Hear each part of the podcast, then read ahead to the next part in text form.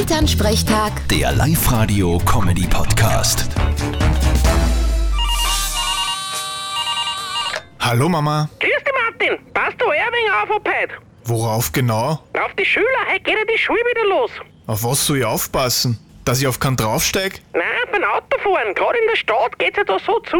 Ich fahr mit dem Bus in die Arbeit. Bei mir besteht da keine Gefahr. Ah ja, stimmt. Mei, ich muss über zurückdenken an deinen ersten Schultag. So lieb warst. Der kleine Bub mit der großen Schultaschen und der Schultüte. Ja, nur dass bei alle anderen Süßigkeiten drin waren. Und in meiner Schultüten zwei Öpfe, ein Speckbrot, eine Flaschen gewasserter Most und ein Set doppeldeutsche Schnapskarten. Ja, wir haben mit damals schon gewusst, was gut ist für dich. Genau. Nur dass mir alle ausgelacht haben dann. Ah, das hat dich psychisch nur stärker gemacht. Ja, ja, passt schon. Vierte Mama. Gute Martin. Elternsprechtag. Der Live-Radio-Comedy-Podcast.